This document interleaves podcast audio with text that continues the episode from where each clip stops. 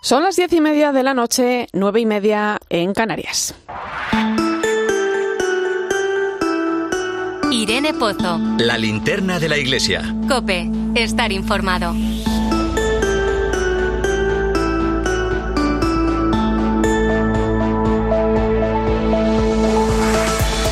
¿Qué tal? Muy buenas noches. Hoy es un día muy especial para mí, un 21 de julio, pero de 1923 nacía mi abuela Julia. Hoy hubiera cumplido 100 años. Mi abuela ha sido, junto con mi abuelo, uno de los pilares más importantes de mi vida. Creo que no me equivoco si hablo también en nombre de mi hermana y de mis primos. Todos recordamos esa tableta de chocolate que siempre tenía escondida para cuando íbamos a visitarla o las veces que nos pedía mientras cosía con sus ojos ya cansados que por tercera vez la enhebrásemos la aguja. El mueble de su máquina de coser era un tesoro. En cada uno de sus cajones escondía algo, pero a mí me hacía especial ilusión cuando sacaba de ellos una caja blanca, redonda, que en su día sirvió para guardar gasas médicas, pero que estaba llena de botones que hacían las veces de monedas cuando jugábamos a las tiendas. La cocina mm, de mi abuela, mi tata, como la llamamos todos los nietos, en la que pasaba muchas horas, olía a puchero, a familia y a calor. Allí había una mesa enorme donde nos sentábamos todos. También olía a galletas y a café. Quizá por eso me acuerdo de ella cada mañana, porque en aquella lata que ella usaba para guardar el café recién molido, hoy conservo yo el mío. Es verdad que siempre nos tenía entre sus faldas contándonos historias que nos hacían abrir mucho los ojos. Yo recuerdo cómo un día abrió uno de sus cajones secretos y de él sacó una reliquia del padre Claret que me regaló diciéndome que le rezara mucho porque me iba a ayudar a lo largo de la vida. Y es que la fe siempre la acompañó y siempre la transmitió un regalo con el que me siento enormemente bendecida y agradecida. Ella fue todo un ejemplo, fue quien me enseñó a levantarme cuando me caía, a no rendirme y a confiar. También quien me enseñó a rezar, primero las cuatro esquinitas, después al santo niño del remedio. Podría contar muchas cosas de mi abuela. A veces en el grupo de WhatsApp de mi familia alguien sorprende con alguna foto nueva, ¿no? Es bonito como 100 años después ella sigue viva entre anécdotas y recuerdos, ¿no? Y al final, pues te das cuenta que las cosas bellas y las cosas buenas permanecen para siempre. Así era mi abuela Julia, ¿no? Y esa es la huella que ha dejado en mí, como tantos abuelos y tantos mayores cuyo ejemplo de vida nos deja hoy una lección increíble. Y es que desde el amor todo se puede, generación tras generación.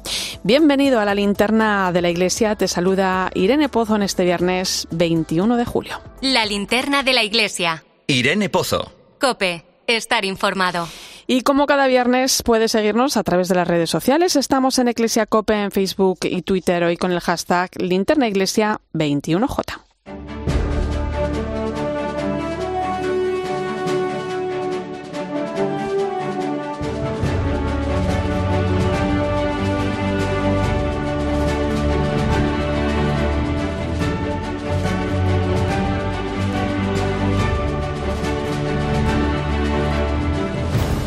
Repasamos hasta ahora las principales claves de la actualidad de la Iglesia que nos deja la semana. Manu Torralba, buenas noches. Buenas noches, Irene. Comenzamos hablando de la Jornada Mundial de la Juventud de Lisboa, la JMJ, para la que quedan apenas 11 días. Esta mañana, el director de la Subcomisión de Juventud de la Conferencia Episcopal Española, Raúl Tinajero, ha actualizado las cifras de jóvenes inscritos, que en nuestro país son ya más de 75.000. Lisboa se convertirá entre el 1 y el 6 de agosto en el escenario del encuentro de jóvenes más importante del calendario, la JMJ, que se celebra cada tres años aunque en esta ocasión hayamos tenido que esperar cuatro por culpa de la pandemia. Tinajero ha explicado que seremos el país que más peregrinos enviaremos y que el objetivo de este evento es que los jóvenes se sientan protagonistas. Faustino Catalina. España es el país que más jóvenes envía a la JMJ de Lisboa con más de 75.000 inscripciones cerradas más otras 25.000 que se tramitan estos días, como ha confirmado Raúl Tinajero, responsable de la Subcomisión Episcopal de Juventud. Más de 75.000 jóvenes españoles inscritos a la Jornada Mundial de la Juventud. La Jornada Mundial es ese evento importante que motiva, alienta, anima a esos chavales que llevan haciendo un camino a seguir viviendo su fe o hace que otros muchos que vienen un poco por distintos motivos acaben descubriendo que en la iglesia tienen un hueco. Participan 71 obispos españoles que dinamizarán 25 catequesis diarias durante el encuentro. En los días previos a la JMJ, 8.500 jóvenes peregrinos españoles vivirán la experiencia de los días en las diócesis, acogidos en familias y alojados en parroquias y colegios. El obispo Arturo Ro, responsable de la subcomisión de juventud en la conferencia episcopal, recuerda que esta JMJ será una vez más una fiesta de fe y alegría compartidas. Los jóvenes saben a dónde van y saben a lo que van. Es una experiencia de fe, una experiencia de momentos de vida espiritual, orante, de adoración, de celebración, de formación, momentos gozosos, de fiesta, de alegría, de festival, pero saben a lo que van y por tanto no van a encontrarse con nada distinto de lo que esperan. El 31 de julio se celebrará en Estoril el encuentro de bienvenida en el que participarán 38.000 jóvenes de 67 diócesis, 32 congregaciones religiosas y 11 movimientos con una Eucaristía presidida por el cardenal Omella y un festival con numerosos artistas, entre ellos Nacho Cano. Más de 2.000 jóvenes de Siria y Líbano no podrán desplazarse a Lisboa por culpa de la crisis económica y social en la que están inmersos sus países, pero podrán vivir la Jornada Mundial de la Juventud de una forma especial. Será en la distancia con la celebración de dos eventos para jóvenes, uno en cada país. La llamada JMJ de Siria se celebrará la primera semana de agosto en Sainaya, cerca de Damasco, capital del país, una zona muy castigada por la guerra civil. Al encuentro acudirán unos mil jóvenes. En Líbano, por su parte, serán más de 1.100 los jóvenes que acudirán el 3 y el 6 de agosto a la cita preparada en el Monte Líbano. Berta será uno de ellos. Soy Berta El Hajj, tengo 27 años, soy de Devalle y voy a participar en la JMJ Líbano. Mi país ha sufrido mucho últimamente y los jóvenes somos los más afectados. Espero poder conectar con jóvenes de las otras iglesias católicas orientales de Líbano y estar rodeada de compañeros jóvenes cristianos. Ayuda a la Iglesia necesitada apoyará la organización de estos dos eventos locales con una cantidad de 400.000 euros. Y el presidente del comité organizador de la JMJ de Lisboa, que será creado cardenal, por cierto, el próximo 30 de septiembre, Américo Aguiar ha estado estos días en Ucrania. Ha visitado los santuarios de Zarbanitsa y Berdichiv, en el oeste del país, y la ciudad de Buja, donde el ejército ruso asesinó a cientos de civiles a lo largo del primer mes de guerra. El motivo del viaje ha sido encontrarse con los jóvenes del país que llevan sufriendo esta injusta guerra desde hace un año y cinco meses. Allí ha compartido con ellos el abrazo del Papa y les ha dicho que los jóvenes de Lisboa están con los brazos abiertos esperándolos.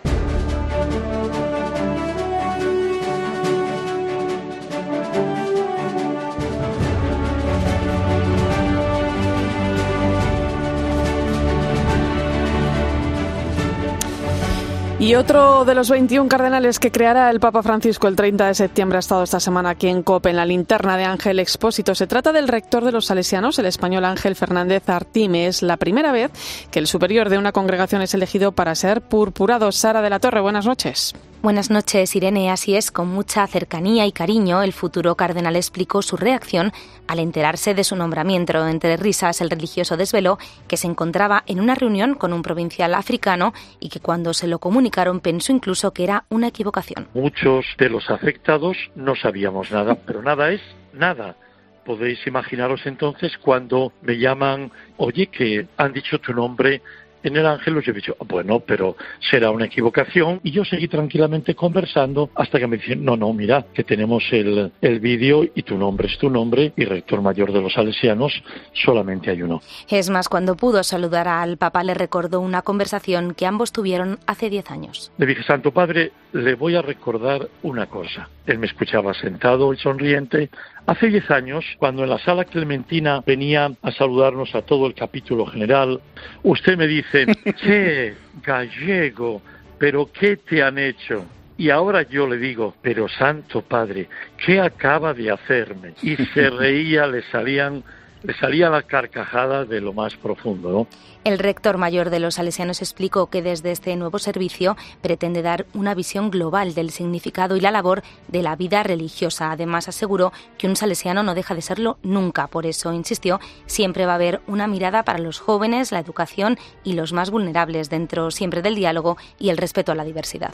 Gracias, Sara. Este domingo celebramos la tercera Jornada Mundial de los Abuelos y los Mayores y la Iglesia nos invita a visitarlos, especialmente a los que están solos. También asistir a alguna de las misas que se celebrarán y donde sin duda alguna estarán muy presentes. Se unen así a la iniciativa del Dicasterio Vaticano para los laicos, la familia y la vida. El lema de esta jornada es Su misericordia se extiende de generación en generación. El director del Secretariado de la Subcomisión Episcopal para la Familia y la Defensa de la Vida de la Conferencia Episcopal Española es Miguel Garrigós. El Santo Padre pone tareas a los jóvenes y a los mayores. En primer lugar, invita a los mayores a acoger a los jóvenes, que les dan esperanza de que lo que han vivido no se perderá y que sus sueños pueden realizarse. Y luego también pone una tarea a los más jóvenes. Les dice que antes de que vayan a la JMJ de Lisboa, que vayan a visitar a sus abuelos y que les pidan oraciones. Vamos con más cosas. Escuelas Católicas sigue trabajando en la iniciativa Juntos Somos Luz, en la que participan 400.000 alumnos de 540 colegios de nuestro país. Con ella responde al Pacto Global Educativo que propone el Papa Francisco para que se unan esfuerzos y se consiga una transformación cultural profunda, integral y a largo plazo. Además, su secretario general, Pedro Huerta, ha asegurado a COPE que confía en que la próxima legislatura pueda llegarse definitivamente a un pacto nacional en educación. Ojalá, además de este pacto educativo global, el que nos invita el Papa, pudiéramos alcanzar un pacto de Estado que nos hable de cómo podemos ponernos de acuerdo política y socialmente para que la educación no esté siempre en medio de un vaivén de leyes o de normas, las que cada uno las echa para su lado cuando gobierna y echa al otro lado las que ha hecho el anterior, ¿no? Seguimos en España. La JEC, la Juventud Estudiante Católica, celebra la semana que viene su Asamblea General. Desde el lunes y hasta el domingo, jóvenes de entre 15 y 30 años se reunirán para elegir a su nuevo equipo permanente, votar los nuevos estatutos y presentar los nuevos materiales que usarán en su labor evangelizadora. Además, responderán a las siguientes tres cuestiones. Cómo se cuidan a sí mismos, cómo cuidan de los demás y cómo cuidan de la casa común. La presidenta de la Juventud Estudiante Católica es Clara Fernández Merino. La labor principal de la JEC es llevar el Evangelio a las aulas y acompañar a nuestros militantes en el sentido de su estudio y la transformación de su ambiente en uno más justo. Aquí se decidirán también las líneas que nos guiarán los próximos tres años en torno a la cultura del cuidado.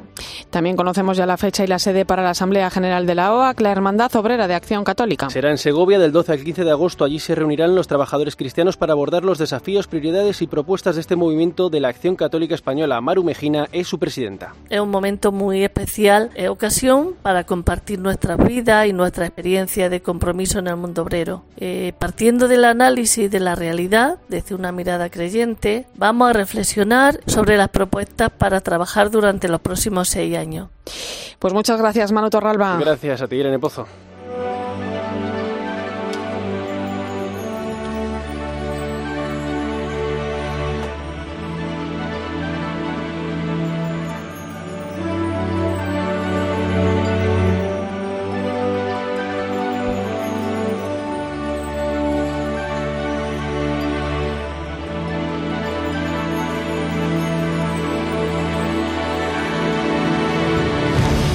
Tiempo ahora para la información diocesana. Comenzamos en Santiago de Compostela porque allí se celebra el martes el Día de Galicia, fiesta del apóstol, patrón de España, con la tradicional ofrenda Cope Santiago. Patricia Iglesias, buenas noches. Buenas noches. La celebración se ha venido preparando ya desde el 15 de julio en la catedral con la novena en honor al apóstol Santiago que ha traído al aseo compostelana al deán de la catedral de Bilbao, al delegado de liturgia del arzobispado de Valencia y al obispo de Mondoñedo. Este próximo lunes 24 de julio tendrán lugar las vísperas solemnes y ya el 25 la ofrenda nacional durante la misa solemne. Es la primera vez que el actual presidente de la Junta, Alfonso Rueda, actúa como delegado regio en esta celebración. También supondrá el estreno presidiendo el acto para el arzobispo de Santiago, Monseñor Francisco Prieto. Ante esta memoria y tumba del apóstol al que tanta gente acude, tantos peregrinos están llegando, uno siente una emoción, diríamos, que te abruma. Al mismo tiempo tienes esa serenidad y esa paz que da celebrar en un marco incomparable como es la catedral. La ofrenda al apóstol la instituyó el rey Felipe IV en 1643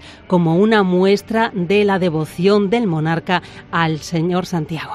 Nos vamos a Barbastro Monzón. El obispo Ángel Pérez Pollo ha nombrado nuevo rector de Torre Ciudad tras no recibir una terna del Opus Dei, quien considera que no corresponde al obispo el nombramiento de un templo de la prelatura. Cope Barbastro hasta en las 10. Buenas noches. El nombramiento por parte del obispo de Barbastro Monzón de un sacerdote diocesano como rector de Torre Ciudad, anunciado el lunes, ha provocado esta semana controversia acerca de este enclave mariano. La prelatura del Opus Dei respondió el miércoles desvelando que el santuario no es tal, sino que canónicamente se trata de un oratorio y que el obispado en cuya diócesis se encuentra no tendría a su juicio competencias para este nombramiento. Fuentes diocesanas señalan que la decisión fue tomada tras requerir a la prelatura la presentación de una terna para el nombramiento del rector y no obtener respuesta y que se enmarca en un proceso de actualización de la relación entre ambas instituciones. Una actualización que comenzó hace más de dos años a petición de la obra y que debe afrontarse canónica, jurídica y pastoralmente. Así se lo transmitió el obispo de Barbastro Monzón al prelado del Opus Dei en el encuentro que ambos mantuvieron el pasado 2 de julio en Barbastro. Viajamos hasta Sevilla donde se ha presentado el Congreso de Hermandades y Piedad Popular del próximo diciembre. El evento contará con un himno al que se ha puesto letra, al que le ha puesto letra nuestro comunicador Carlos Herrera, Cope Sevilla, Inmaculada Jiménez. Muy buenas noches. Buenas noches, Irene. Carlos Herrera, junto al compositor Manuel Marbizón, van a hacer el himno del segundo Congreso Internacional de Hermandades y Piedad Popular que va a tener lugar aquí en Sevilla en diciembre del año 2024. Mi participación, además de mi entusiasmo que está puesto e inscrito en esta casa y con quien la representa, y con el Congreso y con las hermandades y con la Piedad Popular. El arzobispo de Sevilla, don José Gel ha destacado el importante papel que las hermandades y también las mujeres juegan en la transmisión de la fe. Nos hablaba el Papa cómo las madres inician en la fe a los hijos con su palabra, con su cariño, con su contacto, porque ellas rezan y a los niños los incorporan. Ese, ese dialecto materno se vive en las hermandades. Entre las actividades previstas dentro de este Congreso no se descarta la organización de una magna procesión coincidiendo con la clausura. Terminamos en la diócesis de Salamanca. Allí se ha presentado un proyecto innovador para mostrar a turistas y visitantes la belleza y el patrimonio del arte sacro de la catedral y la ciudad samaltina. Cope Salamanca, Verónica Martín, buenas noches. Buenas noches. Quienes visiten el Palacio Episcopal de Salamanca podrán verse rodeados del patrimonio arquitectónico de nuestra ciudad a través de la nueva sala inmersiva de 360 grados que utiliza las nuevas tecnologías para ofrecer diferentes perspectivas del aseo salmantina a lo largo del día. Francisco Moya, CEO de la empresa Arte Esplendore. Tenemos una sala inmersiva que se ha construido con materiales ignífugos de 5 metros de ancho por 10 metros de largo por 3,80 de alto, que permite que la proyección a las cuatro paredes sea una proyección inmersiva. Hemos hecho modelismo en 3D, se ha utilizado evidentemente también el 2D, el FX, es decir, los efectos especiales y un sonido que envuelve. De forma paralela podemos llevarnos a casa un exclusivo libro publicado expresamente para la ocasión con las imágenes más representativas de cuantas han quedado grabadas en nuestra retina.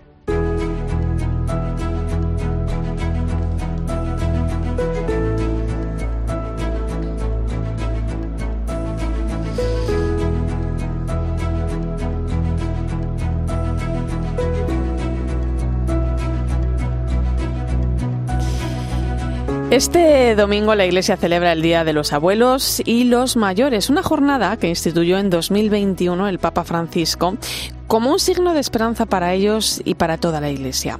Lo sabe bien el nuevo presidente de Vida Ascendente en España, Jaime Tamarit. Muy buenas noches. Buenas noches, Irene. Qué importante, Jaime, ¿eh? que nuestros mayores se sientan protagonistas, ¿no? que se sientan personas activas dentro de la Iglesia, pero también dentro de la sociedad. ¿no? De esto en Vida Ascendente sabéis un poquito, ¿no? Sabemos que los mayores son muy activos y tienen muchas ideas, sí. Eh, Jaime, en España la esperanza de vida no deja de crecer, eh, vamos por 83 años, pero el índice de natalidad no deja de, bajar, ¿no? Estamos en 1,23 hijos por mujer y cada vez tenemos más personas que superan los 65 años, ¿no? En concreto, más del 20% de, de, la población. En este contexto, eh, ¿cómo debemos mirar eh, a nuestros mayores, ¿no? ¿Qué peso deberían tener en la sociedad?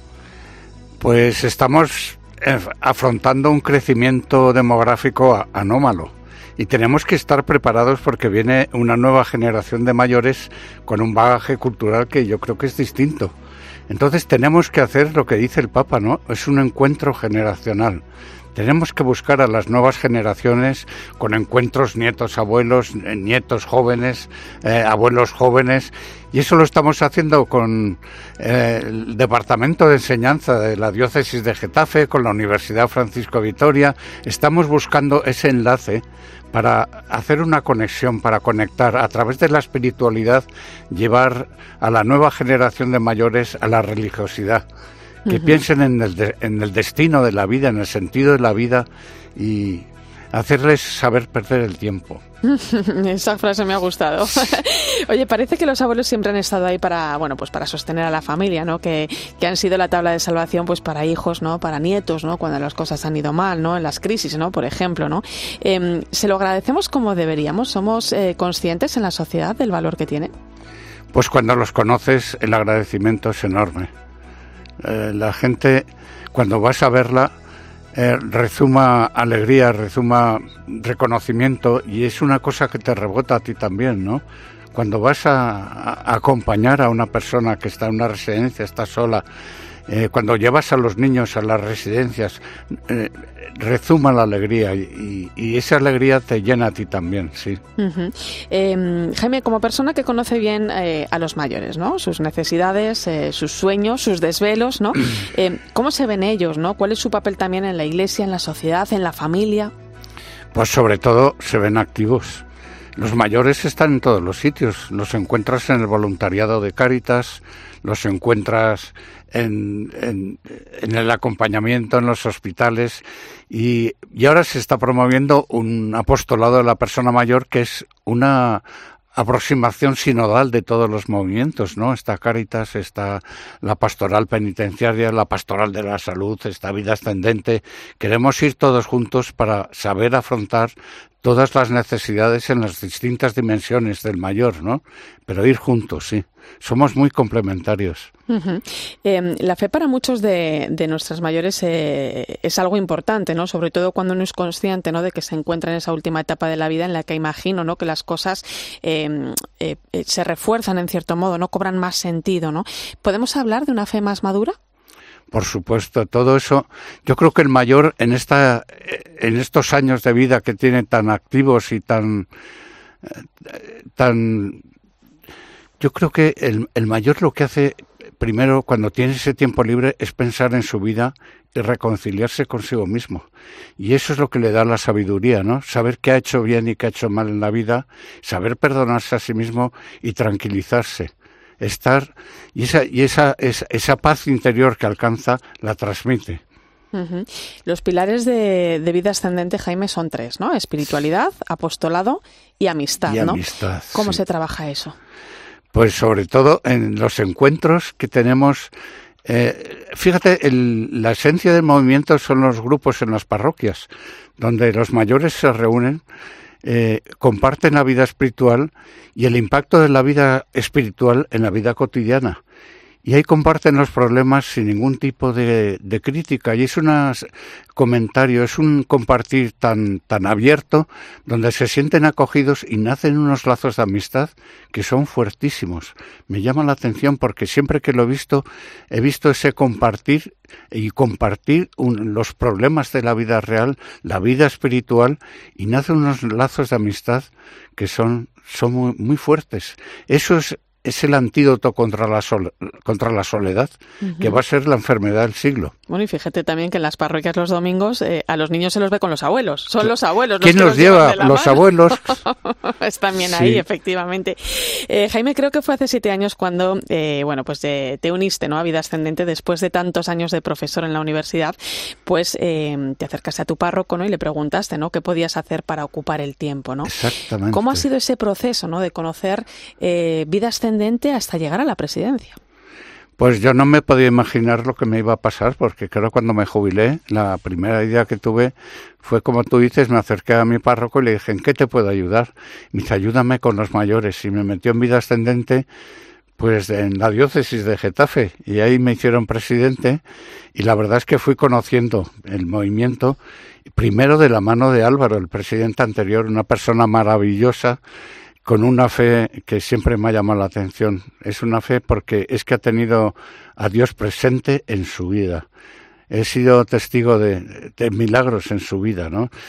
Y entonces, pues acompañado de él, he ido conociendo todas las diócesis. Luego tuvimos un encuentro internacional en Santo Domingo y ahí se me propuso ser vicepresidente internacional porque el movimiento está en, todo, el mundo. sí. Y entonces ha sido una carrera que yo no, no, me esperaba, pero quizás sea por la, facilidad que he tenido para comunicarme, ¿no? Porque estoy, está pero en otro ámbito, en un ámbito técnico, en proyectos internacionales. Entonces me he relacionado bien con la gente, he conectado bien con la gente. La amistad de Álvaro que me ha llevado de la mano a todos los, los las diócesis de España ha sido una experiencia sorprendente, inesperada y que me ha enriquecido mucho. Bueno, Jaime, desde esa experiencia que le decimos a los mayores que, nos están escuchando, ¿no? Bueno, mayores y no tan mayores, ¿eh? A veces uno, eh, a uno lo de vida ascendente le puede sonar final de la vida, pero hace mucho bien y mucha compañía, ¿eh?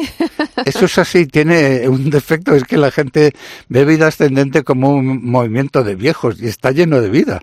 No sabes lo, el dinamismo y la actividad y las ideas, la vitalidad que tienen. ¿Qué le decimos a los mayores hoy? Pues sobre todo que sigan fomentando la amistad, que vayan, bueno, si pueden estar en la familia y esa labor que hacen en la familia de transmitir la cultura y la fe, pues es la labor principal. Y sobre todo que vengan, que nos acompañen a buscar a las nuevas generaciones. Tenemos que hacer esos encuentros porque hay que transmitir, hay que transmitir la herencia cultural y religiosa a unas nuevas generaciones que están más bien conectados a los medios audiovisuales, y no tienen referencias, faltan referencias. Bueno, pues dejamos de ver es Jaime Tamarit, nuevo presidente de Vida Ascendente. Gracias por visitarnos esta noche en la linterna de la iglesia que te tengo aquí cerquita y por ayudarnos a ver que los mayores sois una parte importante de la sociedad y eso es algo que debemos entender y aprender todos, ¿eh? pequeños y mayores. Muchas gracias. Gracias a ti, Irene. Escuchas la linterna de la iglesia. Con Irene Pozo. Cope, estar informado.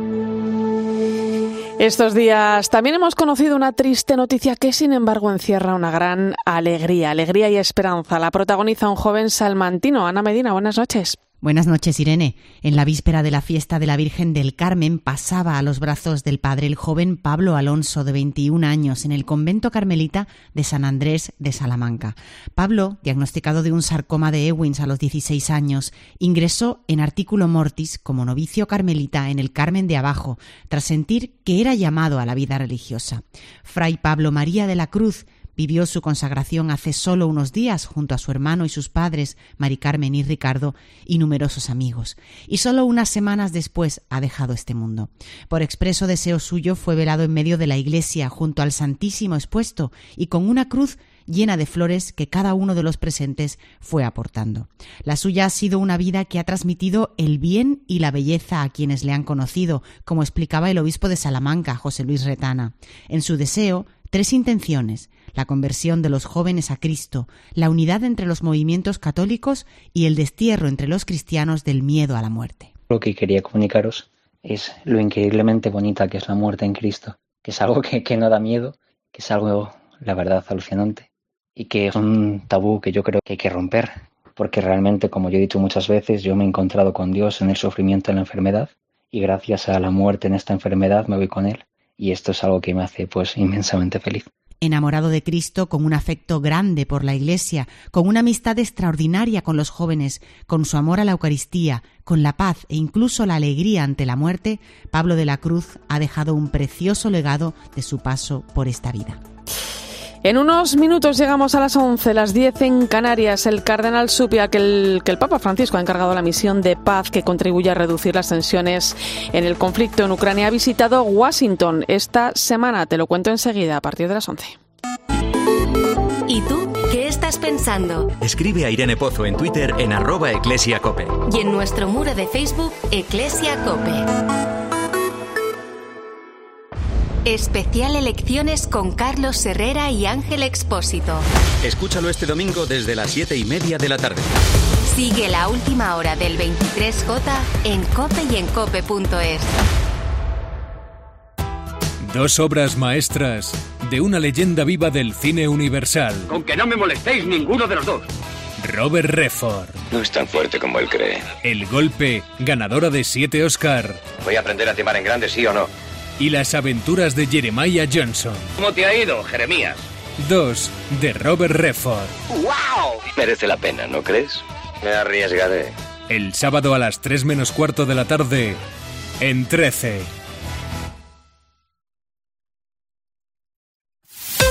Escuchas la linterna de la iglesia. Y recuerda, la mejor experiencia y el mejor sonido solo los encuentras en cope.es y en la aplicación móvil.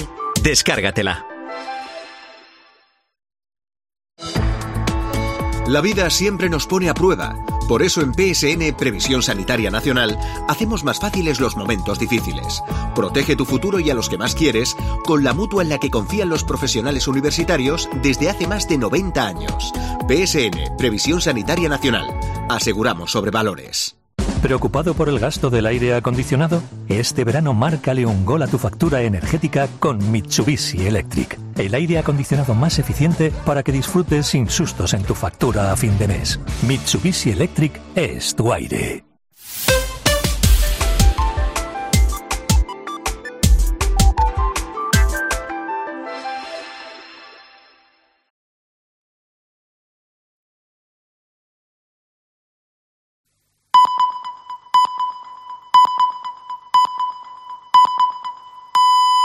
Son las 11 de la noche, las 10 en Canarias. Irene Pozo. La linterna de la iglesia. Cope, estar informado.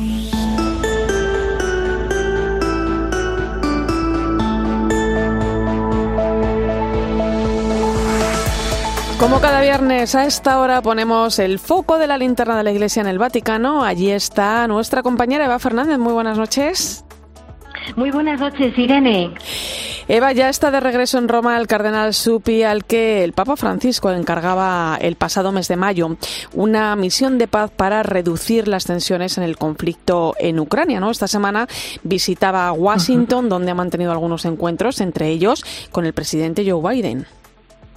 Sí, sí, la verdad es que con este viaje del cardenal Supi se, se descubre y comprobamos el empeño del Papa y del Vaticano por no perder tiempo para intentar eh, generar vías de diálogo que contribuyan a ese deseado alto el fuego entre Ucrania y Rusia. ¿no? Se confirma además que con este viaje mm, del, cardenal Supi a Washington, eh, en el que pudo reunirse pues, con más de dos horas con el, presidente Joe Biden y con funcionarios de la Casa Blanca, se pudieron conseguir eh, mm, más de lo que se pensaba incluso. ¿no? El comunicado de la Santa Sede subraya que el encuentro se desarrolló en un clima de gran cordialidad y de escucha mutua y que durante la reunión se aseguró esa plena disposición a apoyar iniciativas en el ámbito humanitario, tanto para responder a esa urgencia como para favorecer vías de paz. Además, el cardenal Supi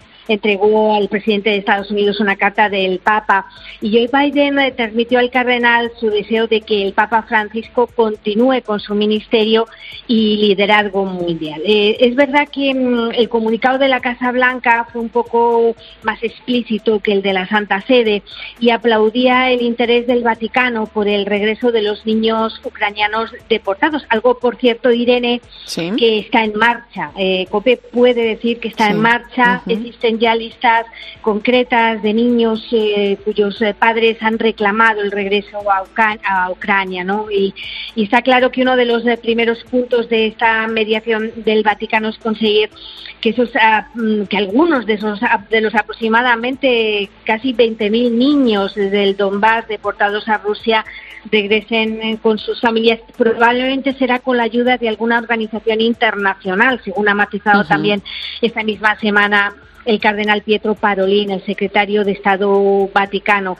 Eh, como ha recordado, eh, a finales de junio viajó a Moscú, donde mantuvo reuniones con el asesor de Vladimir Putin para política exterior y con la responsable, que esto fue muy importante, de los derechos del niño en Rusia. Mm, y no descartamos, Irene, eh, que sea este el último viaje. quizás, quizás eh, podría haber un próximo viaje del cardenal Chupi a China, ¿no? La estrategia diplomática vaticana está siempre encaminada a conseguir en, una primera fase, eh, bueno, pues este deshielo necesario para que poco a poco el terreno se vaya preparando y conseguir la paz. Bueno, pues estaremos, estaremos muy pendientes. Eh, es importante, claro que sí.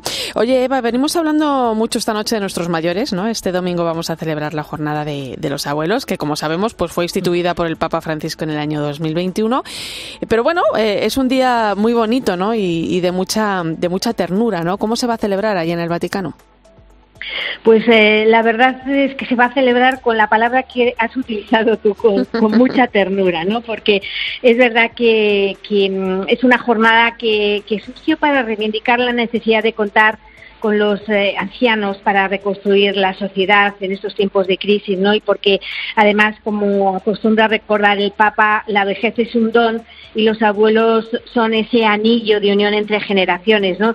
Eh, el Papa el próximo domingo presidirá mm, una misa en la Basílica de San Pedro, a la que está previsto que asistan más de 6.000 personas, en su mayoría ancianos de toda Italia. Muchos de ellos eh, viven en residencias de ancianos. irán también abuelos acompañados eh, por sus nietos y por las familias. Y al finalizar la ceremonia se realizará un simbólico texto en el que cinco personas mayores, en representación de los cinco continentes, van a entregar la cruz peregrina de la Jornada Mundial de la Juventud a cinco jóvenes que van a ir hacia Lisboa. Va a ser simbólico porque significará esa transmisión de la fe de generación en generación, ¿no?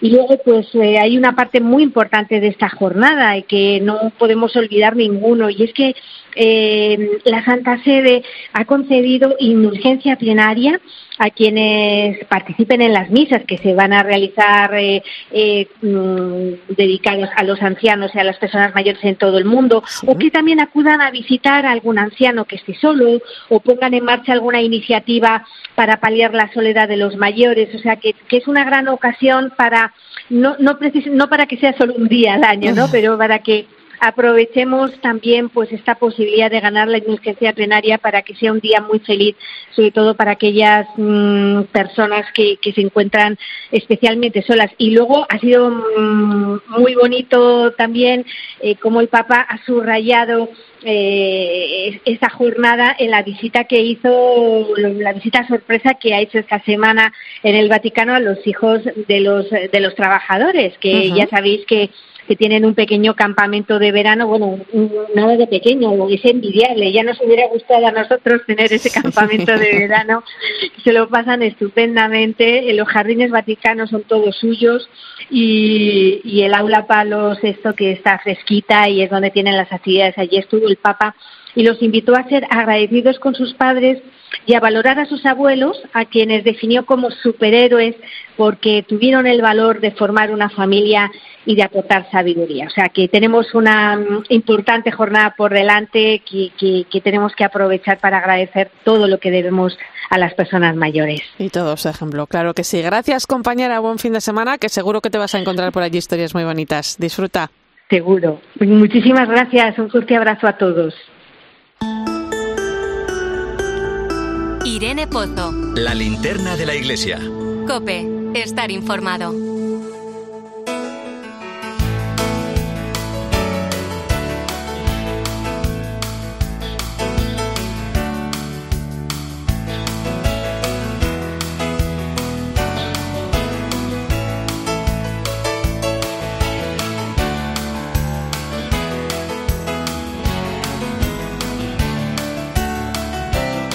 España es uno de los países más envejecidos del mundo. Tenemos una edad media que no deja de crecer, está ya casi en 45 años y ya son más de 9 millones de personas las que han superado los 65.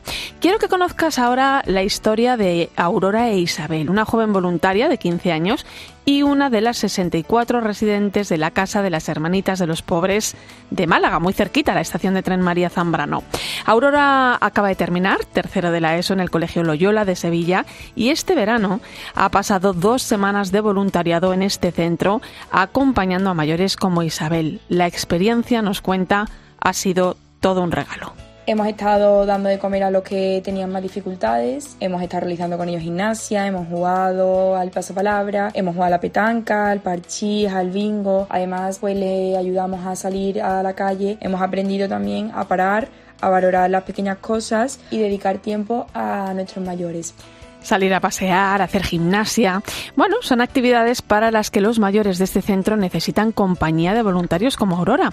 Silvia Ortiz, muy buenas noches. Hola Irene, buenas noches. Oye, ¿cómo se nota, cómo cambia el ánimo de los mayores cuando llegan los chicos voluntarios a, a las residencias? ¿no? Les transmiten la alegría y la energía que muchas veces pues les falta ¿no? en esa etapa de su vida. Sí, bueno, y es que hay un intercambio maravilloso porque unos aportan esa vitalidad de la juventud y los otros dan su sabiduría y sus consejos que ya han vivido mucho y tienen mucho que enseñarnos a todos. Una de las mayores del centro es Isabel. Ella misma fue la que pidió entrar en la residencia cuando empezó con algunos problemas de salud hace unos años. En aquel momento vivía sola en su casa. Así que ahora está encantada de poder hacerlo en compañía del resto de residentes y de las hermanas, claro. Aquí estamos mejor que queremos. Nos cuidan demasiado bien. Muchas veces se pasan porque nos cuidan tan bien que no somos agradecidos muchas veces. Los empleados que son extraordinarios con nosotros también son todos muy cariñosos Isabel es una de las eh, de los 71.000 mayores que viven en las residencias que tiene la Iglesia por toda España. Ya lleva ocho años en esta casa de las Hermanitas de los Pobres. Sí, nació en Gibraltar, pero ha vivido muchos años en Málaga. Ahora lo que disfruta mucho es la compañía de los jóvenes. Dice Isabel que es muy importante mantener el vínculo con los jóvenes y que no está de acuerdo con el mal concepto que tiene de ellos parte de la sociedad. Hay un concepto muy equivocado de, la diferencia de edad, ¿no? Ellos vienen aquí, congenian con nosotros, nosotros congeniamos con ellos y muy bien, nos pasamos bien. Yo, gracias a Dios, tengo muchos problemas, pero me conservo bien, gracias a Dios.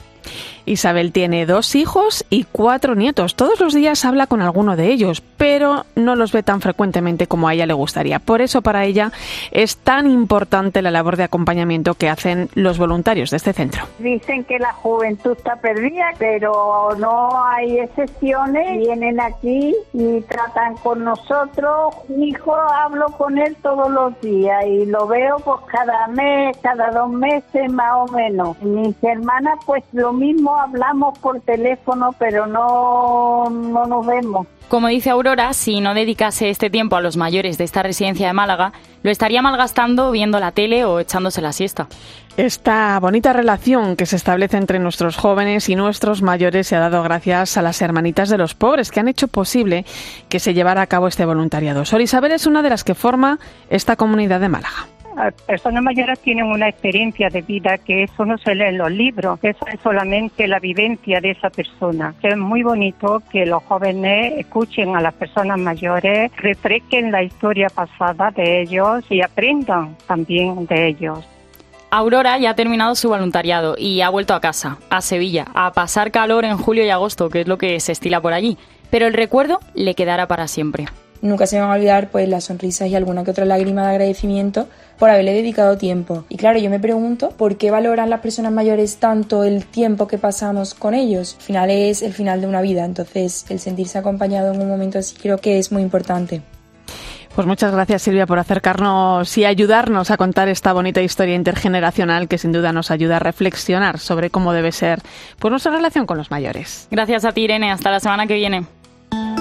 Escuchas la linterna de la iglesia. Con Irene Pozo. Cope, estar informado.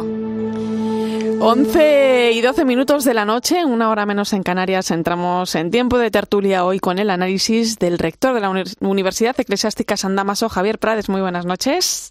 Buenas noches, Irene. Buenas noches a todos. Y Laura Daniele, del Gabinete de Prensa de Caritas Española. Bienvenida. Buenas noches, Irene. Y buenas noches a Jaime, que sigue aquí con nosotros. Aquí le tenemos de invitado.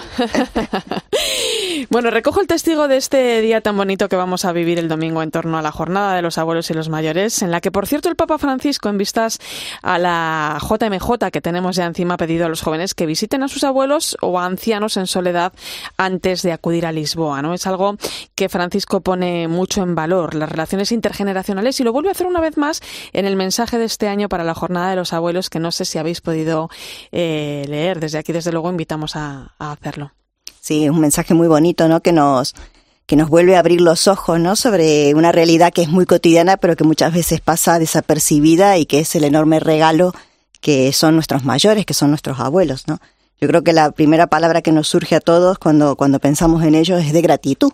Gratitud por el testimonio que nos dan eh, a diario, ¿no? Porque bueno, hay una frase que dice que el mundo no necesita maestros, sino que necesita testigos y ellos son los mejores testigos de, bueno, de una vida entregada, tenemos mucho que aprender de ellos y, bueno, y ojalá que también nosotros, ¿no? Cuando nos toque ser mayores podamos pasar, ¿no? pasar a los que vienen detrás nuestro ese, ese testigo de, de una vida realmente generosa, entregada. Bueno, nosotros en Caritas tenemos muchos voluntarios, como decía Jaime, que son casi todos o la mayoría mayores, que entregan sus vidas y que vemos también cómo van transmitiendo el valor de esa entrega gratuita a los que vienen detrás, ¿no? A sus sobrinos, a sus nietos. Nosotros tenemos ahí una, una voluntaria muy simpática en los servicios generales que se llama Esther, que aprovecho para mandarle un saludo grande porque está, está malita de, un hombro. Y, y, bueno, ella va a ayudar a los, a los, a, bueno, a otros mayores a darles de comer en una residencia de ancianos y, y, bueno, ya ha transmitido ese, ese valor del voluntariado también a sus, a sus nietos, ¿no? A sus sobrinos nietos, eh, especialmente a Pablo. Y yo pienso también que qué mejor herencia nos dejan ellos si no es ese, ese valor de la entrega, esa generosidad y ese no cuidado hacia los demás. Javier, tú lo tienes cerca también, con tu madre. Pues sí, la verdad es que te escuchaba la, a la, la entrada, es el, la cara luminosa de, de los ancianos todos los que hemos podido tener la suerte de, disfrutar de nuestros abuelos. Yo he disfrutado de tres de mis cuatro abuelos hasta, hasta muy mayor y es una riqueza impagable que, que te vuelve y que redescubres a medida que también transcurre tu vida.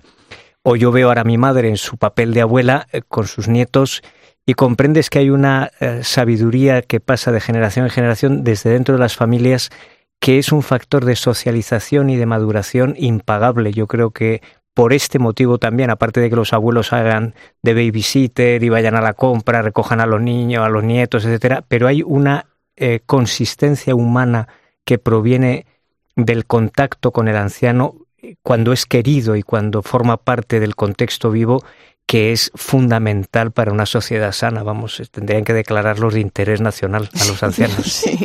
Bueno, y aunque solo sea por agradecimiento a todo lo que han hecho por nosotros ¿no? a lo largo de su vida y por lo que siguen haciendo, pues toda la sociedad debería tener eh, la obligación ¿no? de cuidar eh, a lo que llamamos, ¿no? a la llamada tercera, tercera edad, que por cierto tanto ha sufrido ¿no? en, esta, en esta pandemia, no lo olvidemos. Fijaros en las reflexiones de, de los obispos en el documento que, que han presentado recientemente, El Dios Fiel mantiene su alianza en el que, bueno, pues miran a la actual situación cultural, social y política que vivimos. Hablan de cuatro preocupaciones básicas en las personas mayores, ¿no? Una referida a la salud, eh, otra al bienestar económico, a los afectos y por último al final de la vida, ¿no? Y entre los asuntos prioritarios para el bien común hablan del cuidado de los ancianos como responsabilidad primera de la familia, pero claro, la familia necesita apoyo y ayudas, ¿no? Es imprescindible, dicen, un, un diálogo social e institucional sobre la atención a las personas mayores, ¿no? Claro, con el panorama político y social que se nos abre, ¿no? ¿Cómo miramos, ¿no? A, todo esto, Javier.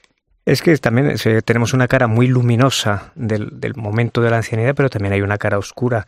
Yo lo veo en muchas de nuestras parroquias, cuántas personas mayores en sus casas muy solas.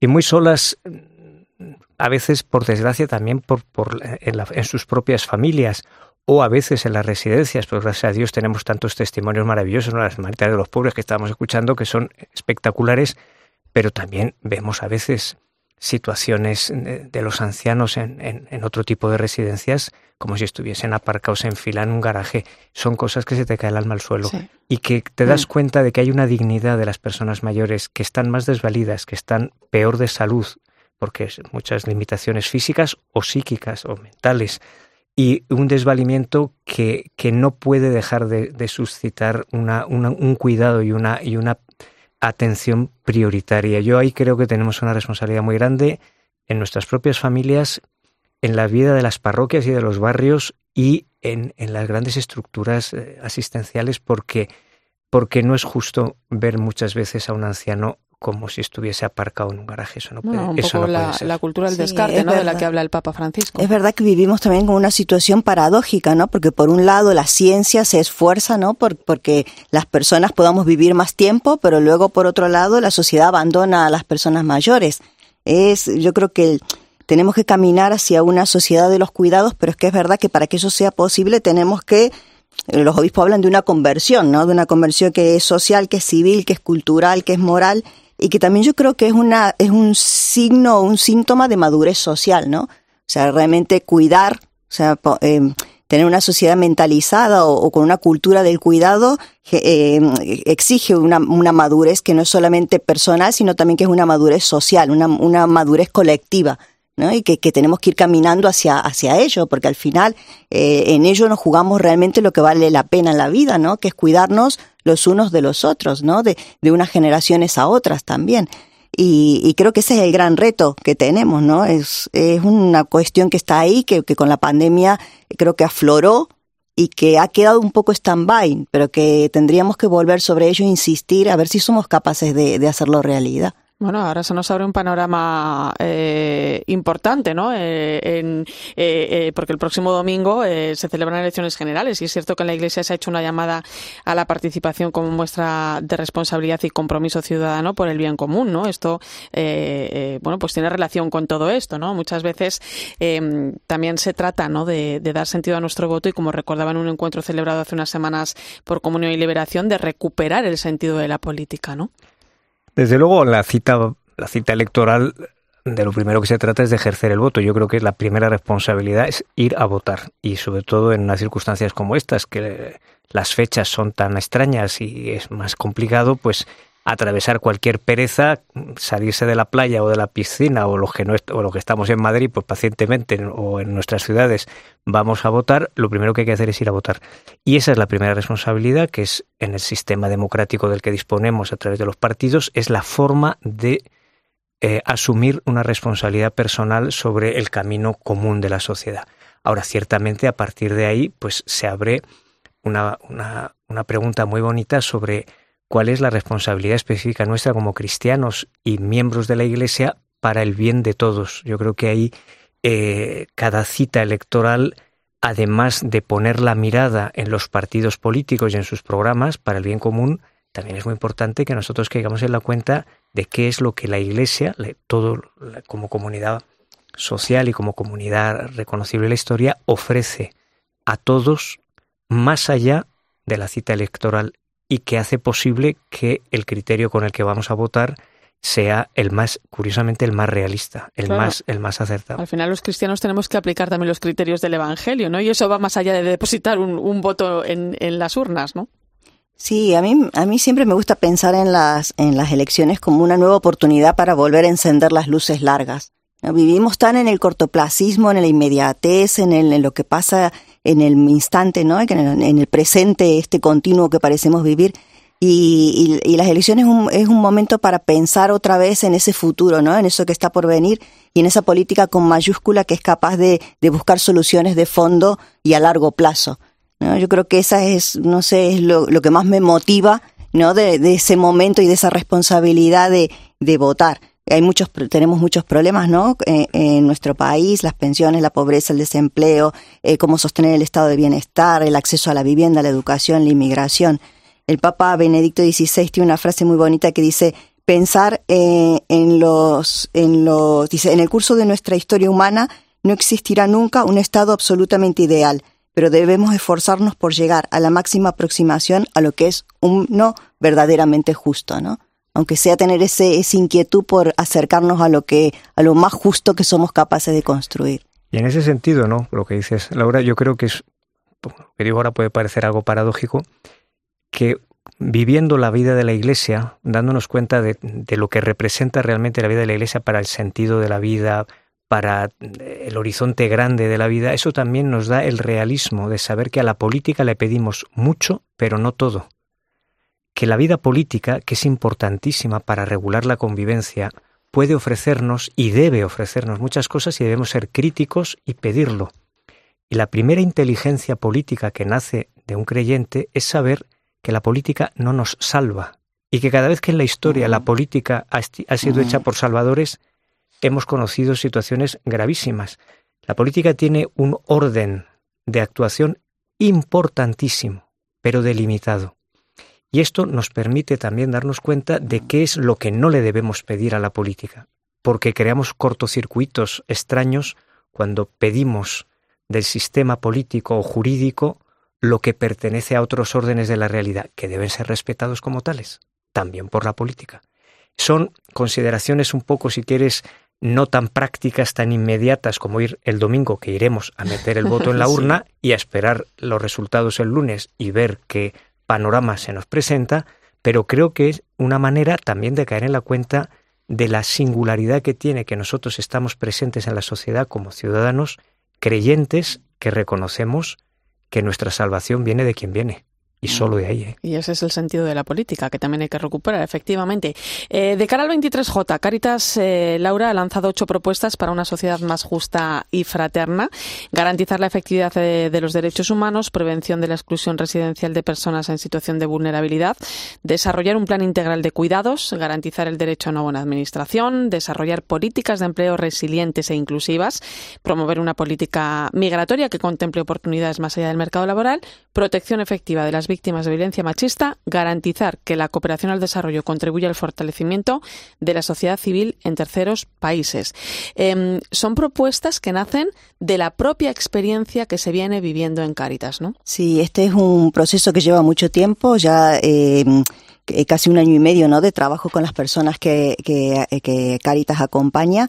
De, de, hablar y de de analizar con ellos cuáles son los derechos ¿no? que ellos sienten más vulnerados. ¿no? Las personas en situación de exclusión viven muchas situaciones de dificultad y fruto de ese proceso, de ese diálogo con, con ellos, han surgido una serie de, de propuestas de, de, las cosas que más les afectan ¿no? en su vida cotidiana. Y bueno, tú lo has resumido muy bien, ¿no? Muchas de ellas tienen que ver con la vivienda, con el derecho al acceso a una buena administración pública, eh, a un plan integral de cuidados, a políticas de empleo inclusivas.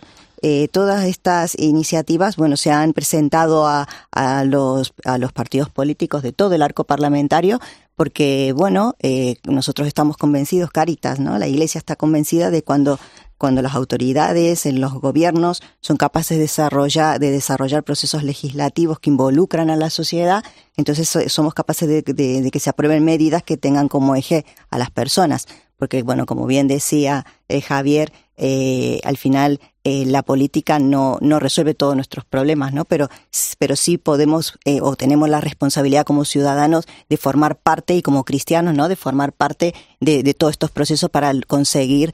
Que todas las personas tengan una vida digna. Y que vivimos en un país de grandes desafíos y grandes retos y, y, también es apasionante afrontarlos. Hay mucho por hacer también este domingo. Lo dejamos aquí. Muchas gracias, Javier Prades.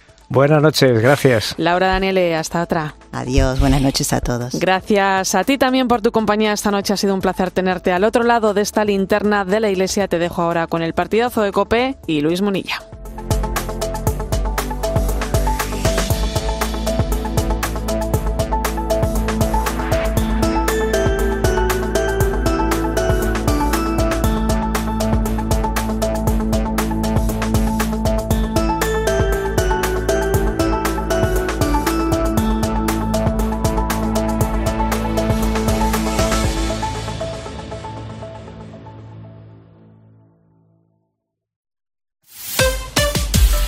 Escuchas Cope. Y recuerda, la mejor experiencia y el mejor sonido solo los encuentras en cope.es y en la aplicación móvil. Descárgatela. Necesito viajar en coche todos los días. ¿Podría reducir mis emisiones? ¿Existen alternativas para lograrlo? Sí, hay opciones para conseguirlo. En Repsol estamos desarrollando combustibles renovables, como los biocombustibles avanzados generados a partir de residuos y los combustibles sintéticos a partir de hidrógeno y CO2, con los que poder alcanzar las cero emisiones netas. Descubre este y otros proyectos en Repsol.com. Repsol, inventemos el futuro. El seguro de hogar de línea directa ahora también se ocupa de todo lo importante en caso de que ocupen tu vivienda, para que siempre estés tranquilo cuando no estás en casa. Asistencia jurídica, gastos legales, rehabilitación de tu vivienda. Cámbiate y te bajamos el precio, sí o sí. Despreocúpate. Llama o ven directo a lineadirecta.com. El valor de ser directo. Los tecnoprecios del corte inglés son verdes, por algo será. Como la tecnología Harvest Fresh de los frigoríficos Beco, que conserva tus frutas y verduras por más tiempo. Además, los frigoríficos Beco son muy eficientes y cuentan con la máxima calidad. Frigoríficos Beco, inspirados en la naturaleza, impulsados por la luz. Hasta el 31 de julio tienes 250 euros de regalo por la compra de un frigorífico Beco en el corte inglés. Con las ventajas de nuestros tecnoprecios. Lleva tu carrera de periodismo al siguiente nivel y especialízate en estrategia de medios y aplicación del data con el máster en comunicación digital, estrategia y data de Universidad Europea Online, con posibilidad de prácticas en COPE. Infórmate en universidadeuropea.com en el apartado de Masters Online. Universidad Europea Online. Ve más allá. ¿Tú te has hecho algo? Sí, cuidar mi piel. Mira. Colacel Antiox. Eh, ¿Cenamos y me cuentas? Colacel Antiox, con colágeno de alta absorción, antioxidantes, ácido hialurónico y vitamina C, que contribuye a la formación de colágeno para el funcionamiento normal de la piel. Colacel Antiox es mucho más que colágeno. De laboratorios. Mundo Natural. Consulta a tu farmacéutico dietista y en parafarmaciamundonatural.es. ¿Preocupado por el gasto del aire acondicionado? Este verano márcale un gol a tu factura energética con Mitsubishi Electric. El aire acondicionado más eficiente para que disfrutes sin sustos en tu factura a fin de mes. Mitsubishi Electric es tu aire. Este verano. ¿Viajas? Te quedas. ¿Trabajas? Descansas. Hagas lo que hagas, en COPE seguimos ahí para contarte todo lo que está pasando. Carlos Herrera. Llega un aire sahariano, hay alerta roja, especialmente en el cuadrante. Ángel Expósito. La noche nos deja también dos sucesos. El primero ha ocurrido en el barrio. Pilar García Muñiz, Pilar Cisneros, Fernando de Aro. Este verano te acompañan estés donde estés.